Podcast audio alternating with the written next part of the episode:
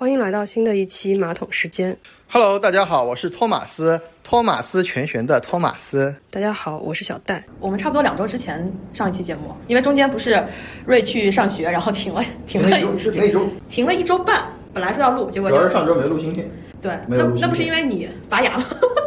没有啊，本来说星期五录，然后你说星期四你去看牙医，看完牙医之后就说你可能录不了了，就没有录。然后本来说啊，大家准备远程录一下，说他上学期间我们可以晚上用什么 Zoom In 之类的。发现上学太忙了。然后万万没有想到，开学第一周就就是彻底打破了大家对这个的预期嘛。啊，中间我们其实讨论过说，除除了复盘的这种东西，嗯除了就是行业相关的，那我们还可以聊一些什么？那后来就说。我们要不也录一些这种读到的一些感想的读书笔记？在过程中就发现，其实分情况，就你可能是读书比较多的人，嗯。然后我可能就是读不进去大块头的书，我可能会看一些分享啊，包括视频，包括音频，然后包括这种长的公众号等等的。嗯。其实聊到一个契机，就是我们做这种读书分享，它应该不局限于读读书分享，而是说在我们生活过程中，不管是看书得到的，还是看公众号得到的，甚至看论坛得到的，甚至听其他博客节目看到的嗯。这些东西，都变成我们整个投资体系的一一部分。那这个部分。实际上，有时候我们读完，有的是有的信息不是我们自己写下来的，但是看到别人把它总结下来，或者把它说出来之后，这些东西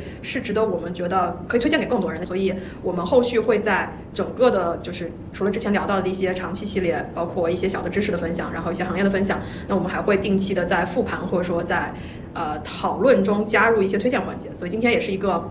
第一次尝试吧，我们就主要是托马斯读了很多书啊，然后也想分享一下他读书的一些心得，关于在投资这件事情上，他读到了哪一些经典著作也好，或者说比较他觉得有价值的东西来分享一下。那我可能会在同时也增加一些呃我看到的比较贴合的一些分享内容吧。那我们今天就大概以这个思路来来试播一期，后面啊、呃也欢迎大家就是如果你有什么特别好的呃不管是自媒体也好，或者是书籍也好，或者是等等想分享的，也可以留言给我们。那呃我们今天是你有一本就是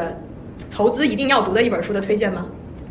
其实我倒没有说投资一定要读哪本书啊，因为我感觉就读书本身啊，就就我觉得其实这个做这个事儿，其实本身对一个人的耐心其实是有一定的提升。因为我觉得投投资本身是一个。对长期的事情对对对对，其实是需要有有耐心，因为这个事情本身，特别是一些读经典的，你不要去读什么看漫画的，是有一定理论的，或者是原来的统统计类的，然后来告诉你一些结果的，其实是会对你有有一些帮助的。然后你在看书的过程中，其实可以把自己的心静下来。大家现在这个时间的就是关注力很短了，越来越短。非常短，非常短。其实包括我我自己都是，我觉得跟投资这事有什么关系呢？我觉得一个很重要的关系就是，其实我们现在这个信息非常非常多。对对对你每天如果你真的是看市场，如果你打开任何一个 APP，、嗯它能推一堆给你。对对对然后这些信息呢，你说有用吗？可能也有用，但你说真的有用吗？对，关系到底有多大？对，其实我们现在看，现在包括像我们刚刚里聊聊聊到，像像博客上有很多人，嗯其实大家现在有一种，你也可以说是一种思潮，嗯就是有点抵触，或者说是一种反信息。它并不是说我要接受这么实时的信息，就是现在很多信息，我觉得有一些不是那么重要。你就噪音太多。对对，就比如说我我举个例子，比如说我们既然今天周一，那开盘了，那你说如果我这一周的新闻我都不看，嗯，我到周末再回顾这一周的新闻，你说对你这一周的投资有影响吗？我虽然不能完全直接回答你刚刚那个问题，嗯。但我大概率觉得说，就是其实没有我们想的那么大，特别是如果我们相信的都是长期价值投资，那么如果拉长了之后，其实你说一天或者是一周时间发生的这种波动，它放到了十年或者五年、十年这个里头，其实它可能就是一个小的，就是你你如果拉出来那个那个 K 线图或者拉出来日线，它可能就是一个小小的波动。然后即使说啊、我们这个月还打了个赌嘛，说那个三千三百点，对吧？嗯放长了这一个月，可能大盘从啊、快摸到三千三百点两，呃三千两百七十八点，然后到现在三千一百多点，嗯。这个震动你说大吧，好像挺大，但是你如果拉长了五年、十年之后，好像其实也没有那么大。啊，而且你想，你你最近不是在做那个网格吗？对对对。其实你的这个交易计划，你在周末的时候就做完了，嗯，那可能你接下来不太需要。相相当长一段时间，对对对对。你就是执行这个计划，是。就是你如果是你条件单设完，你就放在那儿了。其实你可能要过很长的一段时间，你再去可能再 review 这个结果，然后再看要不要去调整嗯。这你的策略等等。其实你可能在这段时间，就除非是说在盘间有那种特别爆炸的啊，是黑。天鹅事件对，然后你可能有出现一定的交易性的机会，但这种事情其实非常非常少的。是，就如果稍微也安利一个小广告，我们最近在做另外一个尝尝试实验，就是网格计划这件事情，就是网格的定位可能百分之五。我后来其实想了一下，百分之五这件事情。没有我们想象的那么快达到，特别是当我如果是对一个像类似指数这样的一个追踪的 ETF 去做网格的话，可能这百分之五没有，比如说在一周之内都不一定能达到。所以就像你说的，如果我本来就定好了这样的一个相对中线的策略的话，其实中间我是不是每天看新闻，而且特别是对于我们这样的打工人，对吧？你每天都要上班，不像 trader，对吧？就是二十四小时盯盘这种。是的，是的。其实你基本上也不可能有太长时间去关注这些新闻。然后真的，如果发生你所谓的，就算我们说场内交易交易 ETF 它起来了，你不一定买得到那个点，你也不一定卖得到那个点。所以有的时候我看像易大用长盈，对吧？就他用场外的基金也挺好的，就你也不用担心日内它这种变化，你反而就收盘价买入。就对，因为其实其实像长阳它整个的逻辑就是，我就是在一个区域买入啊。我我其实我关注的就只是一个区，所以所以其实某一天或者某两天的这个事儿。并不是一个特别特别特别重要的事儿。说回来说读书这件事啊，我是我是觉得说有两个点吧，一个是说读书还是有必要的。大家随着这种碎片化的时间的这种信息的传递，大家更习惯是从看手机上的这种公众号，然后到短视频，对吧？现在包括头条的这种推送式的方式，就是所谓的碎片化信息的获取，到现在反而不见得是一个高效的东西。就是你越碎，信息越杂，你越没有办法系统化的结构性的去理解一件事情。而我们一直在聊交易或者说投资这件事情，我觉得基本上一个成熟的或者说一个有对自己投资有信心的人，他都是有一个交易体系的。不管你是做技术派的，还是你做价值投资的，但凡你是一个有自己相对比较坚定信心的人，你都是有个交易体系。那这种结构化的东西，这种系系统化的东西，就像我们很早的时候聊到一件事情，你说我们上大学都四年嘛，那投资这件事情，你怎么可能觉得你可以什么七天速成？对对对。所以在这种情况下，你一定是会要去读一些，而且有一些经典著作或者说书籍，它存在的道理就是：第一，有人把他整个的思想。嗯，梳理下来。其实你说到那七天速成，我也想到另外一个很有意思，就是我大学是读计算机的嘛，嗯，就是现在有很多培训机构，就你不需要读大学，你高中毕业或者初中毕业吧，你可能去一个培训机构，你培训个几个月，你就能上岗，你就能写 Java，然后你能写后端代码等等，你就可以。而且那些培训机构都是包你就业的，他就能送你去一个什么公司，让你去做一个码农去就业。我我以前读大学，我也在想呀，我说我靠，那他们去二十一天和四年培训一样，好像我我四年花的时间更多，学位更高。我可能也，我我可能公司比方说好一些，但是大家做的事儿其实一模一样。他写代码，我也写代码；他写 Java，我也写 Java。那大家有有什么区别呢？其实买卖交易这个事儿非常简单，你只要去开户，你可能就是看看线，哇，这个哇这个走势还不错，那我就买。你非常主观的认为是 OK 的一些东西去做的话，其实大家都可以做，可能都没有什么区别。但是回过头，我们刚刚说去一个课外培训班，没有任何基础的写代码的人。跟读了四年书，当时认认真真读的，是吧？没认认真真读那也那也差很多。会有一个什么区别呢？我觉得一个很大的区别，当然是这个学校的一个熏陶的氛围，一个是思想的交流，还有一个就是体系化。体系化本身是一个非常重要的事儿。体系这个东西呢，可能在一些场景下没有感受不到。对，可能有一些非常简单的地方，那可能就是我就是有一个很简单的工具，那那你你用我用都一样，就解决这个事儿。但是当我们碰到一些复杂的事儿的时候，体系就非常重要，特别是投资这个事儿，为什么我觉得特别难呢？就在于是说你有可能做了一个错的决定，但你赚钱。你短期很有可能你是一个瞎搞，对吧？可能这没办法持呃，你没有办法重复持续性稳定的达到某一个结果。没错，我觉得投资我觉得难的点就是它跟我们日常的反馈系统不一样。就是我们平时从小不管是教育也好，还是你在社会上混也好，或者工作也好，给你的反馈很直接了，你这个事情做得好还不好，老你老板就会跟你说你做的对，你做的不对，你这个要改。对吧？但投资不一样，你可能买了你就赚钱，你觉得我对了，我可能今天看到一个新闻，哎，什么这个芯片，那这个怎么怎么样了，那我去买了，哎，发现我赚了，那我觉得我靠，我看新闻，那其实你想一个最简单的反馈就是，我看到新闻我去买，我就对啊，那我下次我又看到一个什么新闻，我再去买。那是不是又对了？这就非常不好说，对吧？但是你也有可能说，你经过一个长期的判断，你调研一个行业，然后对这个东西研究非常非常深，可能你研究一两年之后，你终于决定我要去买这只股票了。你买完之后，它可能接下来很长时间都在跌。就比如说最简单的一个例子就是茅台，这这十年前大家都在讨论茅台这个事儿，就觉得这个以后年轻人不喝白酒啊，谁会买茅台啊？这一个公司不仅赚不了，可能还要倒闭，而且是一个非常非常主流的论点，就是白酒这个行业是没有任何未来的。大家怎么会去考虑买白酒这个行业呢？因为都是已经夕阳了，没有年轻人不喝。对，而且白酒是就是国内市场，就老外是不喝白酒的，老外是喝别的。大家就那你会觉得非常对，而且年轻人你发现也确实 喝的少，对，也确实不怎么喝，所以你会觉得这个逻辑是对的。但是你从你从现在来看，你会发现这个逻辑完全不对。然后你拿现在的就这既然已经被验证过的市场大家来形成的一个公式，会说，哎，不是那么回事儿，对吧？然后你开心的时候得喝，不开心的时候也得喝，对吧？就有很多理由让你年轻人不喝。然后那你问周边周围的人，你买过吗？对吧？你去什么丈母娘家，你买什么呀？给给你丈人，可能你丈人不喝，但你也会买，对吧？就是这种酒文化在里头。对中国的这个文化也是一个很好的酒文化。然后呢，另外就是跟中国的传统有关系，比如说我们大家一起吃饭，你不管是家里人吃饭还是公司吃饭，就它已经超越了消费品本身的一些属性，是吧？对，然后你这个你大家一起吃饭的时候，你决定喝什么的人是可能是你爸，可能是你舅舅，可能是你爷爷等等这些人。轮不到年轻人说话。对他们喝什么你就喝什么，这个环境它会它会对齐的，就你永远是向你上一代人对齐。可能我们不在这个环境，但是在这个环境里的人，包括我们周围的一些文化，所以年轻人也有可能他现在不喝，但他进到那个环境，他其实也就喝了。对对对啊，而且白酒是没有保质期的，放的越久这一点很厉害。对对对，他这你，然后你现在来看，它真的是什么都是优点，没有缺点了。也没有什么年轻人不喝这个，大家再也不说这这这这这这个事儿了。所以我觉得投资这个事儿就是，就真的你往后看好像都很简单，就是我们现在说的很简单，但是如果你往你往未来看，你觉得现在什么是最好的，就会变得很难。特别是就是比如说我们找一些找一些好的标的，就是要在大家没有没有形成共识的时候，你能够找到这些。当然这是一种投投资思路，也也也不绝对，你可以去投一些热门的，可能它会发展前景很好，比如说我们现在买新能源啊，或者买可能买芯片，可能它也是会有一个长期的带到的这个这个这个成长。但是如果找像白酒，可能是大家可能一在一段时间内分歧很大。但是你能够相信自己的逻辑买入的，这个其实本身也是很累。你如果你在分歧的时候买，然后坚定自己的想法，然后获得这个收益，本身我觉得成就感也是非常大。然后你又能持有非常长时间，对吧？它又涨得非常长。而且它从反向证明你是对的，这是双向双向激励或者双向打击吧。所谓的双向激励就是你对了，你也赚到钱了，这是 win win。然后双向打击就是你错了，你还输了钱。对，我如果说我来反思这个事情啊，我觉得投资这个事儿，你不能完全以一个消费者的角度去看这个事儿，你得以投资的角度，因为投资收益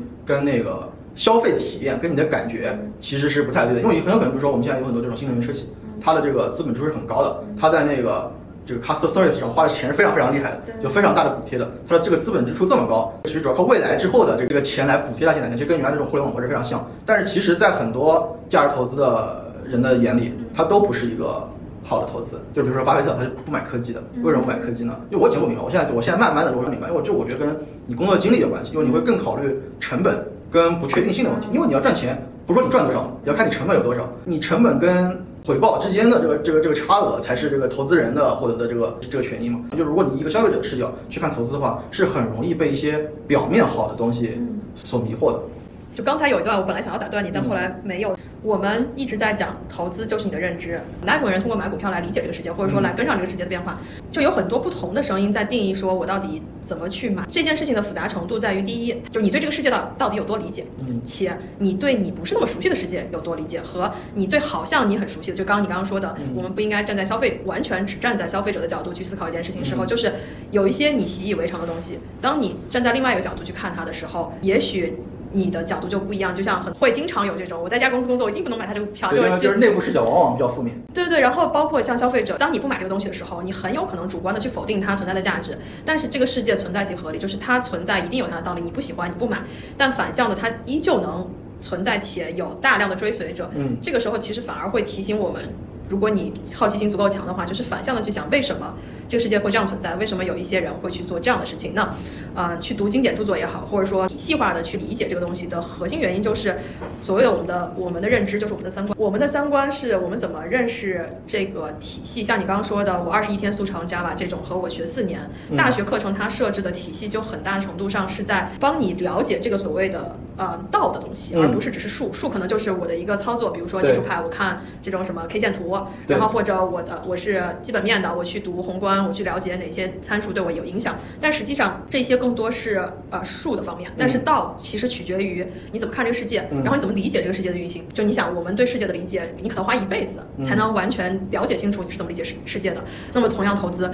你可能会需要花一个比较长的时间去建立自己的这样的一个体系，它作为一个所谓方法论也好，或者说指导你怎么实操的时候，去给你一些方向和思路，就从从顶上自上而下对的，就由从由顶层建筑来下来的。这件事情有顶层建筑的好处在于说，我在术的方面，它其实有一个局限性，在于我不可能穷举所有的情况。嗯，那我既然不能穷举所有情况的时候，我一定得教会你一个方法论，是在你遇到未知的时候，你怎么通过自己以前的认知去推演出来我应该做什么样的判断。而在投资这件事情上，我们大部分时间做的事情就是不是那么确定嗯一加一定等于二概率。然后概率投就一定有随机嘛。嗯，那在这件事情上，你怎么样能保持自己长期的胜率和一个长期的稳定性，才体现了这件事情的复杂度和难度。我们说了，不管你去读书也好，或者说阅读很多这种有体系的东西，然后建立自己的这种框架，其实它都是在为我们在面对一些不确定性，或者说我没见过这个东西的时候，我应该依靠什么来做这样的一个判断。嗯，其实我们今天本来在那个一开始要聊这些的时候，主要是说要聊那个霍华德马克思的那本《投资最重要的事儿嘛。那本书其实说的是那个，就他之前做那个橡树资本的时候，他每年会给他的股东写那个备忘录嘛，其实跟巴菲特是有点像的。备忘录他主要是写自己的一年的反思吗？还是对，他主要就是写自己对于其实市场展望啊等等，他就会把自己的一些看法等等写，其实跟巴菲特每年写的股东信差不多，嗯，就是每年每年写一次给自己所有的股东。写完之后，他就觉得写的也不错，很多人就跟他说你能不能把它整理一下，他就把这个这个备忘录整理了一下。其实很多价值投资者都会去看巴菲特股东信，但是巴菲特的股东信呢是没有整理成书的。然后霍德马克思就把这本他的这个备忘录整理成了一本书。然后他为什么这么出名呢？当然一个人他本身就是一个投资大师嘛，然后也也很也很出名，然后收益率也很好。但他其实主要不是投股票的，他主要是投这个不良资产，然后这种不好的债，然后一些房地产。他主要就是做逆向投资的，赚的比较多、比较出名就是零八年的时候金融危机，他其实等了很久了，然后就在这个低位就买了很多不良的资产。它还不是一个主流大家日常看到的这种二级我觉得他他原来的背景就是在花旗做那个信贷吗？做不良资产的。哦，主要是以这种不良债券为主的这种这种交易，所以它其实在它的投资体系本身就是其实比较少是股是股票，它跟其实别的投资人不太一样。但他这本书出名的原因呢，是因为巴菲特也是他的粉丝，巴菲特说他这本书出完他就看两遍，对对对，老八这个带火了很多。对，然后就投，然后推荐所有的这个投资人都应该看这本书。但其实我看这本书的感觉呢，就是怎么说？就是我觉得，如果就如果问我会不会给别人推荐这个书，我觉得如果说你是一个价值投资者，相信价值投资这套逻辑的，嗯，然后你也是以这种方方式去找投资机会的，那它就适合。因为我觉得道德这种东西是这样的，就是我自己自己的感觉是，像我们刚才聊到这种投资接认知这个这个事儿，我觉得呢，像普通投资人或者也不，我觉得也不是说普通嘛，专业我觉得其实也是一样的，你得相信这个事儿。所以其实你找的这种投资的理念，应该是跟你的认知是完全贴合的，你应该是天然觉得它是对的。对，就段永平说过一句话，就别人问他说你是什么时候开始信巴菲特的，段永平说我我生下来就信，只不过我后来知道巴菲特，我跟他想的是一样的。我觉得他这个说的很精妙，就是说你原来就是这样的人，然后你看到了这本书，觉得哦，你看大师也是这么认为，就是其实特别是大师的时候，我觉得看之后你就不要再看，或者说你看这类书的时候，你会越看越快。为什么呢？大家说的事儿，当然里面有很多金句了，但说到底，大家说的都是一码事儿同样一件。事对，如果你看那个。呃那个巴菲特有本书是写他那个老师格雷厄姆嘛，就是聪明投投资者嘛。其实这这些书，如果你把它抽检，就是把它这个核心思想拿出来，中心思想。大家说的都是一件事情一码事儿啊，就是你要找低估值，要找有价值的，然后你要规避风险。就是价值投资说来说去，就这几个事儿，就是你要注意它的价值，然后你要注意它的风险，然后你要找性价比高的，就其实就是这几个事儿，没有别的了。别的只是把这几个概念反反复复的说，说到的，绝大部分都是这样。你主要是说价值价值投资，你基本上没有没有什么新意。但是可能有一些说，他会举一些例子，或者是用一些历史的数据去证明这个事儿。比如说我们刚刚在说，就是你去找一些行业的时候，或者是找一些低估的行业，或者找一些这种。他会给你一些方法论，对不对对，他会告诉你，他会大部分作者都都是推美国市场嘛，他会把以前的历史的数据推给你看，它里面会有一些跟你认识不太一样的，比如说我们刚刚说不要用这种消费者的视角去看投投资这个事儿，为什么？因为我们很容易去看一个看到好的东西。我今天有看到有人就说那个是那个西格尔写的叫做《投资者的未来》这本书，整篇就是用就一九五零年到两两两千年的这个就是美股标普的这个数据，告诉你不好的行业的股票反而比好的行业的股票的收就就是那个收益率更高。基本上完完全全是反直觉的。它这里面它不仅是有股票的对比，还有那个行业对比。它有几个很明显的，就比如说像能源行业，是一直在走下坡路的，像石油类的、钢铁类的、老的，就比如铁路，都是在走下坡路的。它从原来在一九五零年的时候占这个指数非常高的比例，一直萎缩到两千年就一直在萎缩。然后也有一些一直在增长的，比如说像科技，那肯定是医药、消费是一直在在在增长的。但是呢，他就他就举了科技的这这本书是我最近看过比较有意思的一本书，它非常针对科技这个概念。它是从很多的视角，科技这个事儿对于投资是一个不好，因为为什么？科技是个资本支出，他是觉得这个资本支出是没有意义的，或者说这个资本支出对于它的价格，对对于投资者是一种伤害，因为他主要看的是你的这个投资回报嘛，他会觉得你花了这个钱，但没有用在正经的地方。但是他不是否定全盘，就比如说像沃尔玛，就沃尔玛它有很早的时候就推了这个就自己的条条条形码，然后整个仓库都是非常科技化管理的，它不是全盘否定，但是他会说很多在科技上的这个资本支出的浪费是非常厉害的。然后另外就是他其实也做了一些一些统计，虽然科技这个行业是在蒸蒸日上的，但是最终受益的是消费者，而不是投资者。所以你想，你站在消费者的角度，就会觉得说哇。这个行业这么好，给大家带来了这么多福利，或者说一些好的。但是你会发现，但投资者角度来说，其实对你消费者是受益的，但是其实一部分是坑害了投资人。其实包括一些我们日常看到一些科技公司倒闭是非常非常因为科技行业本身的这个行业，一个是卷，另外一个就是它很容易被新的科技所取代。比如说像诺基亚就是一个很典型的例子。其实我们说诺基亚就说到苹果嘛，又要说到巴菲特，就有很多人嘲讽巴菲特说，你为什么在苹果便宜的时候不去买，你在苹果涨了之后再去买？而且巴菲特买完苹果就被套了。他就买完苹果被套了很长时间，但是后来又涨。他他他买苹果的时候，我我记得没错，大概是三千亿美金左右。现在是两万五千亿嘛，但是他买完之后就就就跌了，套了很长时间，就被就被人嘲讽。那个时候我也没有明白，但是我最近几年我大概明白这个道理，为什么？就是我之前一直一直会有个印象说，啊，这期苹果出来肯定不会有人这么多人买，但是每次打脸。每次都好多人买，因为你确实会发现说，我我都不知道几代以后，你你就大家都有这个感觉，觉得 iPhone 没有什么变化了，但大家觉得它不创新了，有很多就是比如说做产品经理的也好，科技文也好，非常怀念乔布斯，对吧？觉得苹果没有创新了，但是对于投资人来说，我觉得肯定更喜欢 Tim Cook，因为他把这个公司经营的更好，投资回报变得更好，然后你会发现每一次他还是大卖。我我我最近在想一个事儿，就如果我手机坏了，但苹果涨价了，我会买，我还是得买啊，我能不买？就是它这个定价权太厉害了，就是我作为一个苹果生态的用户。它它这个，我觉得在各方各面太了解。我觉得苹果，因为我最近一看芯片嘛，苹果的那个这次发布，对 A 十六它是四纳米的，你会发现，其实你在苹果的背后，它有非常强的互联网，它平时都不说这个。对对。你都你在用苹果手机的时候，你知道它是用自用自研的四纳米的这个手机芯片，你根本不知道。但是它在背后其实有非常非常强的壁垒，因为苹果最牛逼的地方，它是一个软硬件一体的公司，所以它能够把这个东西做得这么好。我们再说巴菲特为什么他这么牛逼呢？就是他已经看到了苹果这个身上消费品的这个属性，对他已经首先他的品牌已经在在在那了，然后它是有一个消费品的品，因为它变成了一个消费品，所以他才买了。就是我觉得我都是倒过来看的，你会发现这个真的就是一个在那个时点的眼光以及他买入的逻辑，就它不是一个科技公司去买苹果的，而是一个消费公司，就是就是作为一个价值投资者，你需要去学会的一个点，你可能是真的要知道一些行业的变化，然后一些这个公司本身的这个非常非常多的情况，然后。你正在看一些非常牛的人在当时的判断就非常厉害。然后说到苹果，可以说是段永平，他在二零一一年的时候，那个乔布斯还没死呢，他就说什么？他说如果现在乔布斯放一个大假，他觉得苹果这个公司会变得更好。就是哎，就是你会发现什么？就是这种人说的这个，真的就是你再倒过来看，就觉得太牛逼了。就是二零一一年那时候，乔帮主好像身体是有点问题，对吧？但是也因为那时候他也没有说这个这个病这么严重，他就会挂。所以那时候大家也不知道什么情况。但是呢，他在那个点就能够知道这个公司。是这样的，这个其实就说到那个价值投资另外一个点，就是安全边际的问题。就是其实我们投资，我以前也不是很理解这个事儿，但我现在我觉得就越来越认可这个事儿，因为我们本身做的是一个概率游戏嘛，那你肯有可能赢就有可能输，对吧？所以安全边际指的就是说你在输的时候不会输太多。对，这个就是霍华德马克思在那个这个他这个书里写的一个非常重要的点，就是你亏一点没关系，但是你要关注的风险不是你收益的风险。而是你本金的风险，你别为了赚点钱搞得自己本金了。其实我我就想起个什么事儿，就是我们前段时间就现在也在讲，就是就是期房的问题。就后来国家去搞保保交楼什么的，我觉得买房大家买期房都是共识，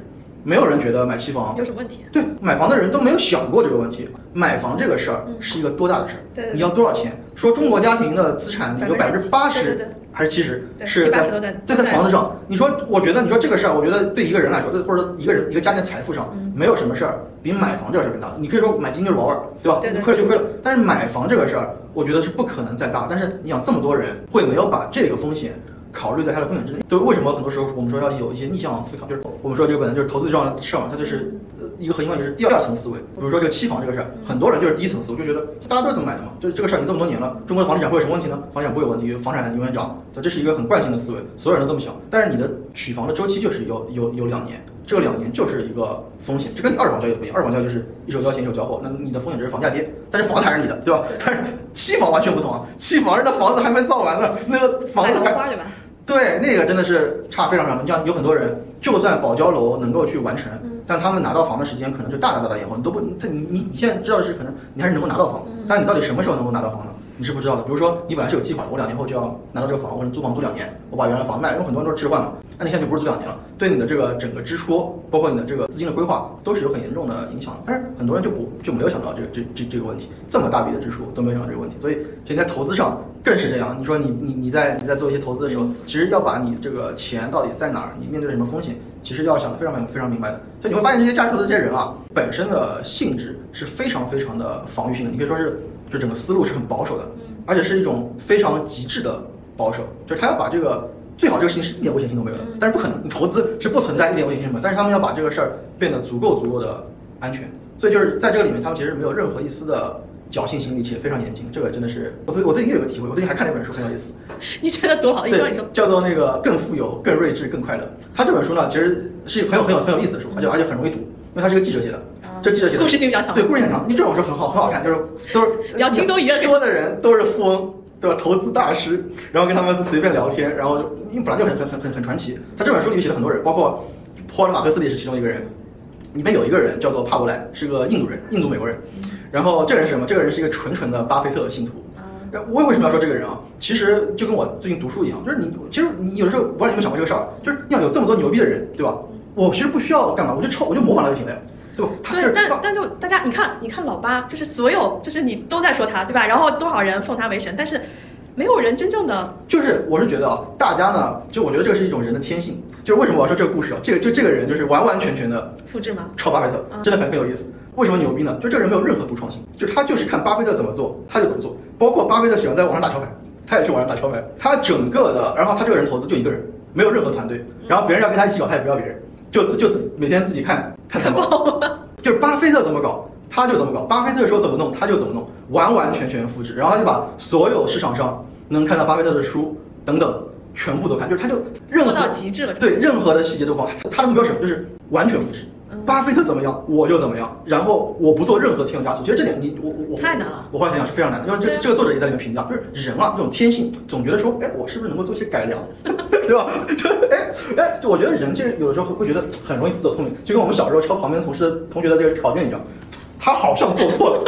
不对，对吧？一改就悲。就你能把一百分的卷子抄成九十分，人就是会有这样的问题。哎，明明你旁边都是个学霸，你抄下就好了，哎，但是你就不乐意，哎，不行不行，我我我不能这样，我我要，哎，他这个题，哎，这里的这个过程好像有点问题，答案不对，哎，我要我要改，哎，就是很非常容易自作聪明。但这个人就完全没有，我我觉得这个人也非常神奇，就是二零零七年还拍了那个巴菲特的午餐，这人很有意思，这人还跟巴菲特说，我能不能免费给你打工？那巴菲特说什么？巴菲特说不用，说我们这样工作就挺好的，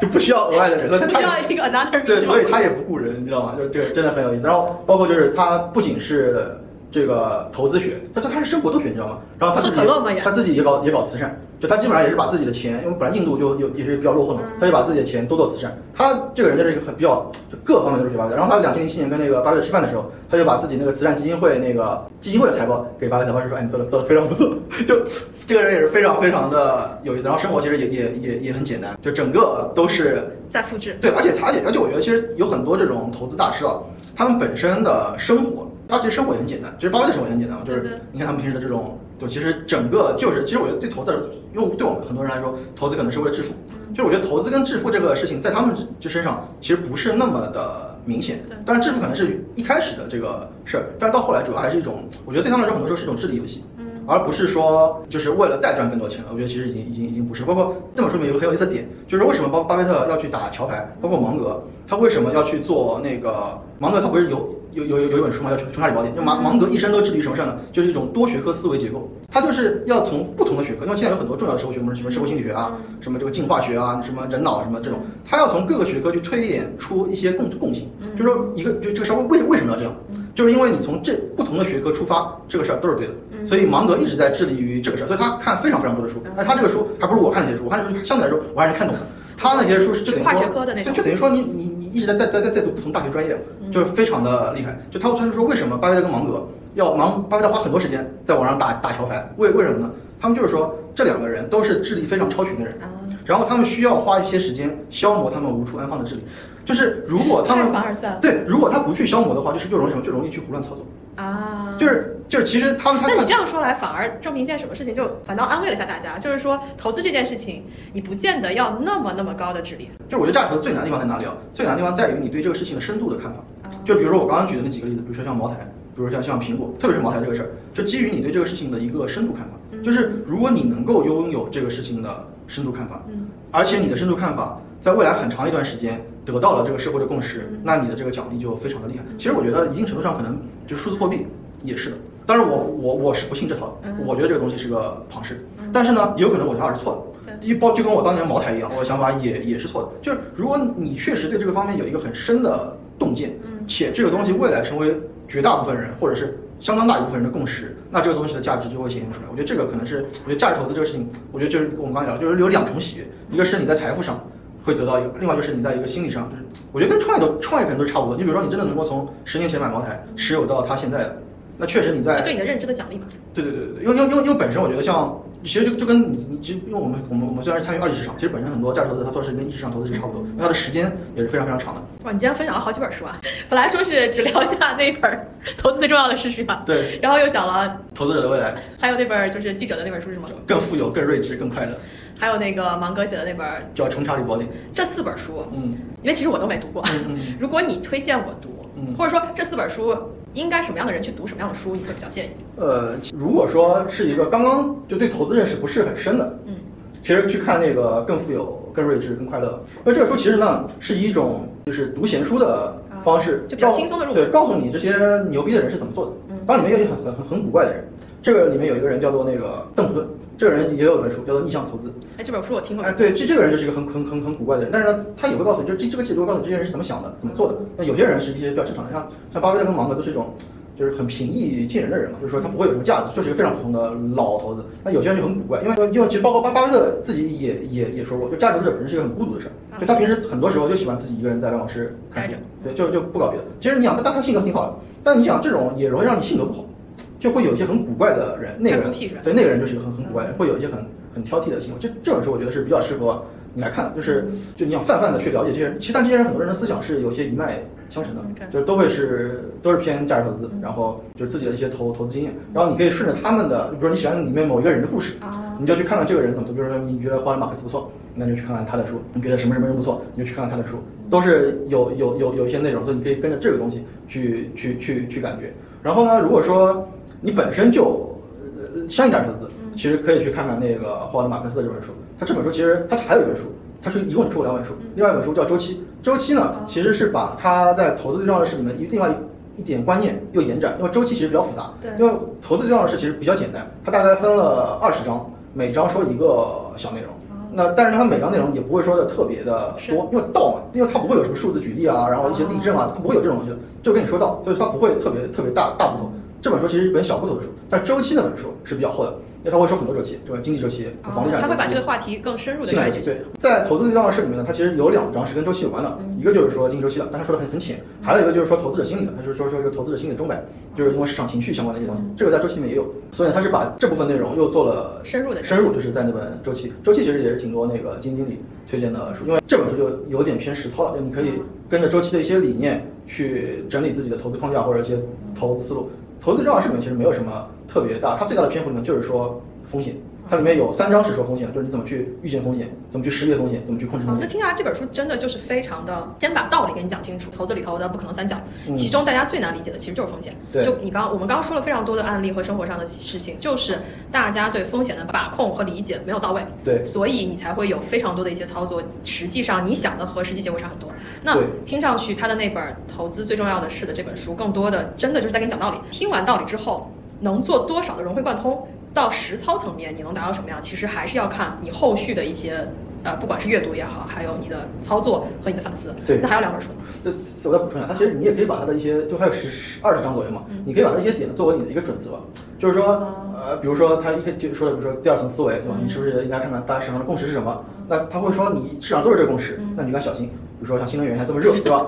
就他不是说这个一定不对，但是你应该去想想，大家都有这个共识了，你是比较危险？就是其实其实芒格也很喜欢说这个话，他说不要去人多的地方，人多的地方就比较危险嘛。就是这些人呢，就是怎么说呢？我觉得对于风险啊，就他们对于风险是非常挑剔的，就是都不能说用那种，我其实我觉得用低风险来形容这些人啊，都是过高了对过高。这些人对于风险是很挑极度厌的，对对对，是非常非常挑剔。但他最好是，就他一定要找各种各样的毛病，去把这个规避掉。对，我觉得价值投资最最难的就是钱部分。你你在买入的时候，这个已经非常简单了。嗯最难的是你在你在决定买入这个事情上，这个其实是价值投资最难的。而另外两本书呢，就是刚刚正好说芒格嘛，芒格那本书其实是一本生活智慧书，它不是一本投资书它其实跟投资没关系。这本书其实是一本就是人生经验的书。写这本书的人，就是他不是那个 Daily Journey 的那个老板嘛，那个人是 Journey 的 CEO，他每天跟芒格在一起工作的，这个人就很熟。然后他自己跟芒格也做同样的事儿。嗯，巴菲特跟芒格这些人非常有意思，他们所有的员工同事。就他们这种公司其实是一个其乐融融的公司，就巴菲特王刚将会说的，就是你一定要跟你喜欢的人在一起工作，不然你是没法工作的。所以这里面的这些人的价值观是完完全全一样的，而且其实里面那些人参考这八芒的生活方式来给自己做，就包括做的事儿都一样。所以那个人，那人叫考夫曼，就是那个公司 CEO，他也是一个多学科的。这些人，这你看外国人非常非常多，都是不务正业，自己是一个这个，但他其实做很多别的别的事儿，他就是他也是做这个，他这本书是他写的。然后呢，就就他就把芒格平时在做什么，然后怎么来思考问题的，包括里面也有他自己的想法。其实他会把这个东西都放在这个里面，告诉你他平时干嘛，对这些问题怎么看的，是一个。生活类的哲学书然后另外一本书，其实另外一本书我是觉得最是最值得看，就是《投资者的未来》。啊，你讲了这么多，最值得推荐方最好好好来说一下为什么？这本书为什么值得看？因为这本书呢，我就觉得像是一篇论文。它呢，其实就是论文不是读起来会很枯燥？不不不，它因为为什么它不枯燥呢？它有很多观点是跟你的想法是逆向的。哦就我刚刚说的嘛，他举了一些例子嘛。就比如说一些行业，一些欣欣向荣的行业，但你投资收益不行，而他投资收益不行，他是把这五十多年的整个收益给你算出来，告诉你啊，这是论证这件事情。对对对，然后它这个里面呢，还有它这个里面就是有很多故事，不是故事，它是很多例证，就是说它里面就有一些沃尔玛的例子，就是说当年它沃尔玛跟另外一家企业竞争的时候，它为什么沃尔玛能够竞争得过另外一家公司？它这个里面会有很多的点，就比如说成本控制啊，它怎么做成本控制等等等等，然后怎么不去做。价值投资者非常关注的一个点就是资本支出，非常不愿意去多花钱，所以科技这个事情在他们眼里都不是一个好事儿。就价值投资者认为我的每一分钱都要花在刀刃上，他这个他们觉得非常，他们不是说不喜欢科技，是觉得你科技可以，但是你得有有道理的支出，对对对对，他们非常有回报的支出，对，非常在意，嗯这跟他们风险厌恶也是相。非常在意乱花钱这个事儿，就是他们勤俭节约的美德啊。对对对，就比如说像那个也是巴菲特投的那个叫喜事糖果嘛，也是很喜欢大价值投资很喜欢很喜欢说什么。其实喜事糖果这个公司有什么问题呢？这个这个公司它是没有办法扩大的，嗯，它这个公司就是一个区域经营的公司，但它盈利非常好。但是呢，为什么这个故事一直被价值投资者拿出来说呢？就价值投资者非常在意股息这个事儿。嗯嗯喜事糖果这个公司为什么好呢？它经营非常好，嗯，但是呢，它又不去扩张，因为它知道自己扩，因为很多大部分的扩张，很多都死于扩张，其实。对，所以呢，这公司为什么喜欢，就是因为它不扩张，它赚了钱就分红，赚了钱就分红，它就是一个现金现金奶牛。